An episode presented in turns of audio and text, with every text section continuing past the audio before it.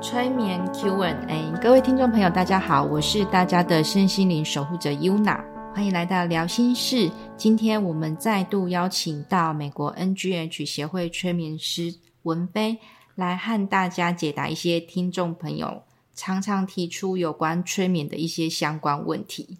Hello，大家好，我是文飞。文飞，我想要请问一下，就是最近就是催眠的推广越来越多嘛，但是相对而言，大家的问题也越来越多。那会有几个蛮常大家问到的问题，那想在今天请您再一一的为大家做一个解答。嗯，OK。好，那第一个想要请问的就是，请问催眠会睡着吗？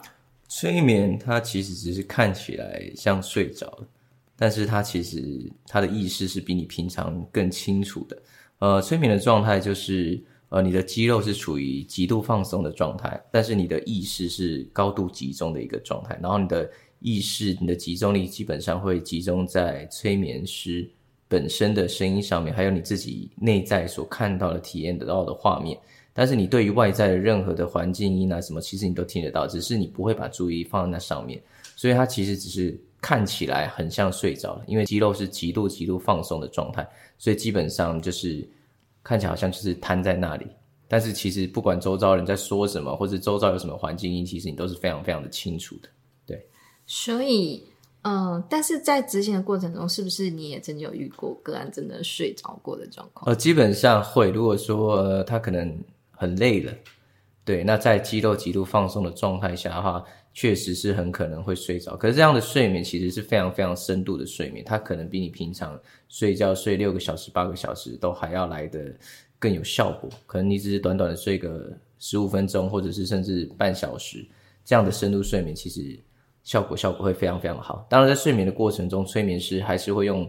呃，个案睡着的方法，持续的不断的去呃输入一些，比如说建议啊，或者是说个案想要改善的地方，去输入这样的指令，然后让他去做暗示，下一个心锚，这样在醒来之后呢，在日常生活当中就会呃无形的去影响，譬如说个案的思维模式，或是个案的一些做法作为这样子。好，谢谢文飞。那第二题就是，其实呃，在最近啊的催眠，因为越来越多人了解，那所以越来越多人想要体验。但是因为呃，我在过程中其实蛮多的个案也会问我说，我想体验，但是我害怕看到催眠时，我第一个我看不到画面怎么办？对，了解。呃，基本上哈。如果你回忆的时候，譬如说昨天早上吃什么，或者是说你曾经回忆你的初恋啊，等等等，你只要那些你能够回忆的出来，那种画面感，其实就代表说你在被催眠的时候是非常非常有机会可以看到画面感。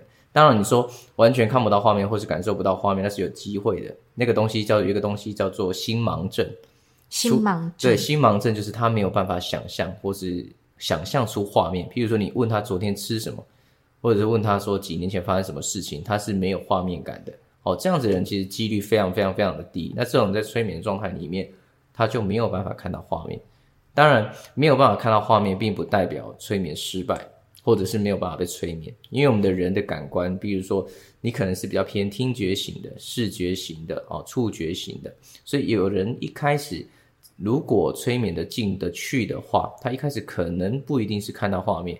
他可能会觉得我好像感觉在某一个空间，但是我没有看到画面，可是我就觉得我好像在某个地方。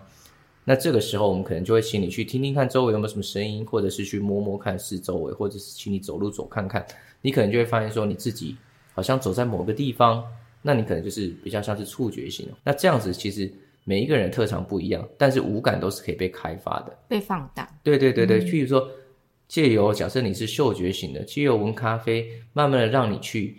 呃，释放出从闻咖啡香味开始去推敲周围的画面，慢慢的，其实画面感就会出来。嗯，对，谢谢文飞的分享。那另外还有就是，大家会问说，呃，刚才您谈到的，就是你会引导借由触觉、听觉、嗅觉、视觉等等的去引导刚看到画面。那也常常有人在问说，那在引导的过程中，这些画面是真的吗？还是只是我想出来的？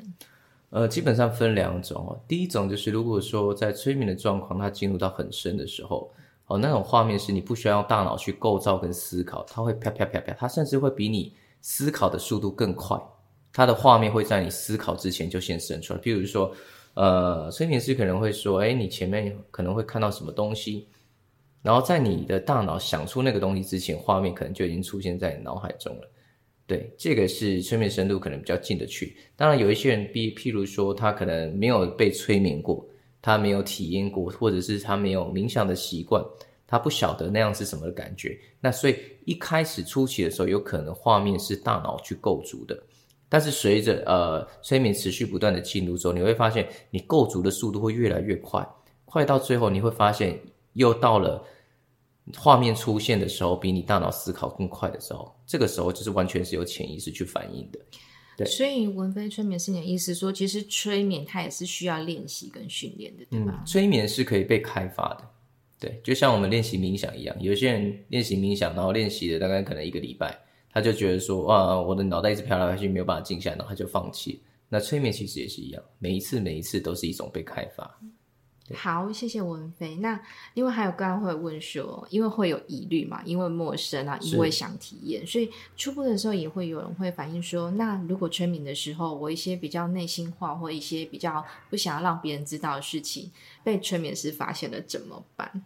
对，基本上催眠它就是一种疗愈的过程。那疗愈的过程本来就是在探索自己的内在，有可能是自己不愿去面对的过往，或者是甚至是。呃，至今仍仍然影响你的生活，但是你忘了是怎么一回事。这样的事情其实会不断不断的出现在这样子的画面或者是这样的情况出现之下，我们当然还是会希望你能够坦诚的去跟催眠师说出，这样我们才能达到一个有效的一个算是疗愈。所以不用担心说，哦，秘密出来催眠师会讲啊？叭叭叭叭，基本上可以不用担心，因为我们做这个行业基本上有我们的职业道德在。那其实我们做的事情跟心理是其实蛮像的。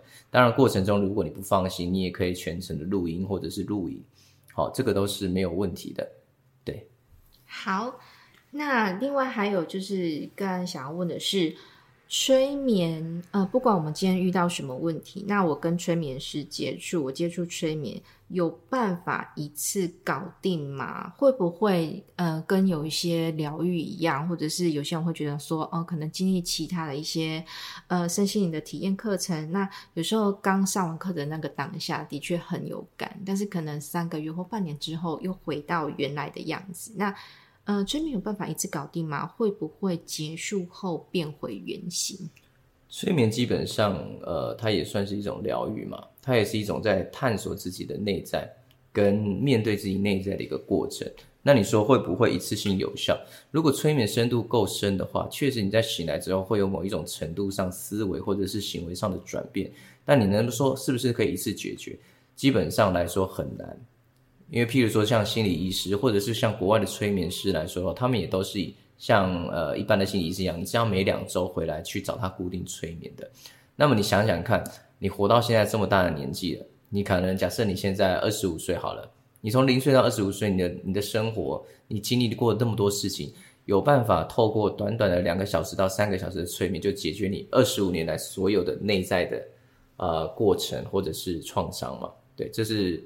相对来说，我们可以去用时间比来，呃，知道这件事情的需要花的时间的配比，对吧？对，当然说，如果说你自己也很想要改变自己，那么疗程是可以缩短的。譬如说，可能短短的，我觉得可能三个月啊、半年，其实你就可以，你会发现你的人生会彻底做一个非常非常大的转变，包括在思维上，包括在心情上，包括在控制情绪上面，都会有很大很大的转变。所以，其实文飞催眠师，您建议就是，呃，不妨把催眠视作一个旅程跟一个陪伴的过程，对吗？是，我会希望我都能够陪我的个案至少走可能半年的时间，因为第一次催眠很有效之后，你可能会发现催眠回来之后，你可能哎好像不像自己，或者是会发现有一些问题。那在每一次每一次的回来催眠的过程中。